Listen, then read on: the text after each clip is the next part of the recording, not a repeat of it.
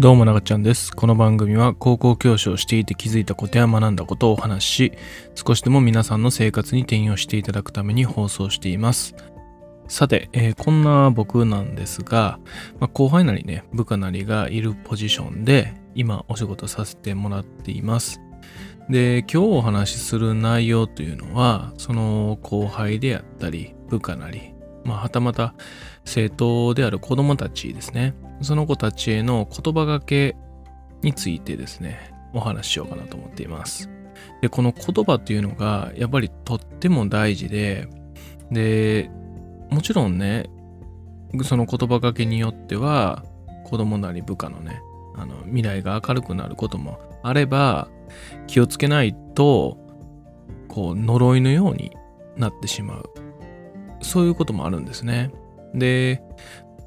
これね、その他の人で見かけたことを、まあ今日お話しするんですけども、あの、アドバイスって、まあ、あると思うんですよ。アドバイスをこう、後輩なり部下にやることってあると思うんですけど、そのアドバイスの中でもね、なんかこう、自分のアドバイス通りにしなかったら、お前はダメになるっていう、そういう系ですね。これって本当にまずいんじゃないかなって、やっぱ思うんですね。だからそれやるから、いつまでもダメなんだよとかね。で、これしないと一生後悔するよとか。うん。このままだと君はずっとダメだって。そういったニュアンスの言葉ですね。で、この言葉って、やっぱりね、うん、例えばその A という道をこうアドバイスしてると。A という道を歩みなさい。ただ、場合によっては、状況によっては、どうしてもね、アドバイスを受けた側が A ではなく B の道を選ぶということは十分あり得るんですよ。で、そのアドバイスのタイミングで A の道行きなさい。もし B の道に行ったら君は一生後悔する。ということを言ってしまっていたら、いろんな事情がある中で B の道を選んだその人っていうのは、ずっとそれが頭の中残るんですね。で、このね、アドバイスっていうのは、誰のためにやってるかなんですよね。それはアドバイスを求めている人であったりとか、自分が育てるべき相手、対象のためにやるんですよね。で、アドバイスっていうのは別に命令ではないので、ただの助言なんですよ。あくまで助けることは助言なんですよ。で、相手のためを思っていないアドバイスっていうのは、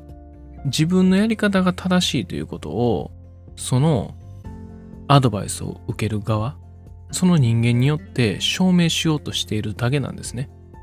ほら、俺の言う通りにしたらうまくいっただろ。ほら、俺の言う通りにしないからうまくいかなかっただろ。つまり、自分の自己実現に後輩なり生徒なりを使ってしまっているような状況なんですね。こういう場合というのは。でですね。じゃあそういう観点でいくと、これをしないと、お前は一生後悔にする。この言葉で、その人がね、そのアドバイスを受ける側の人が何かいいことが起こるかっていうとそうではないんですね。やっぱりね、人それぞれやっぱ価値観って違うんですよ。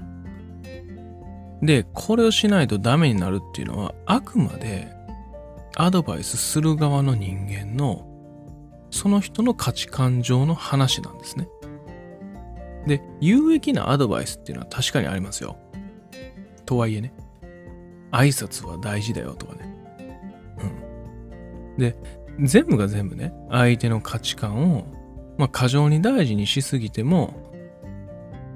それは何もしないということになるので、それはまた違うと思うんですね。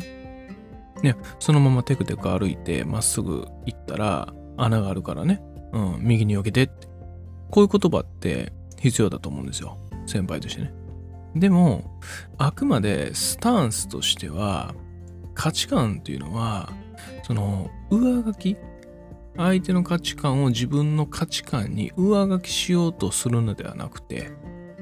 相手にもいろんな状況なり背景というものがあるから、上書きではなくて、増やすつもりでいくっていうスタンス。そうでないと、これ助言にはならないんですね。ただの押し付けですね。押し付けて、自分のアドバイスが正しいことを証明するための機会になるだけなんですよ。だからこのラジオでお話しするのも、まあ、ちょうどいい距離感かもしれないですね。僕は、やっぱりこのやり方っていうのは、すごくいいですよであったりとか、えー、このやり方ってデメリットありましたよとか、そういうお話をしてね。で、そこ止まりなんで、で、そのアドバイスを聞いたか聞いていないかも全然わからないんですよ。で、それでもちろんいいんです。あくまで引き出しなり、やり方のね、こう手札を増やしてほしいっていうだけでやっているんで。で、そのデメリットも、こう分かった上でやったらいいと思うんですね。それ潰せばいいだけなんで。なので、別に違う道をね、やっぱりこう選んだとしても、何かこう一生引っかかってしまうような言葉、その人の成長を止めたり、その人の一歩踏み出す勇気をくじくような言葉。ああ、僕は別の道を選んだから、ずっとダメかもしれないという、そういったことですね。それを与えないように気をつけなければいけない。これは、やっぱり教師である人間である以上、生徒に対しても気をつけるべきことですね。なので、一度ね、そのアドバイスする立場にある人、部下を持ってる、後輩を持ってる、生徒を持ってる、そのような人たちは、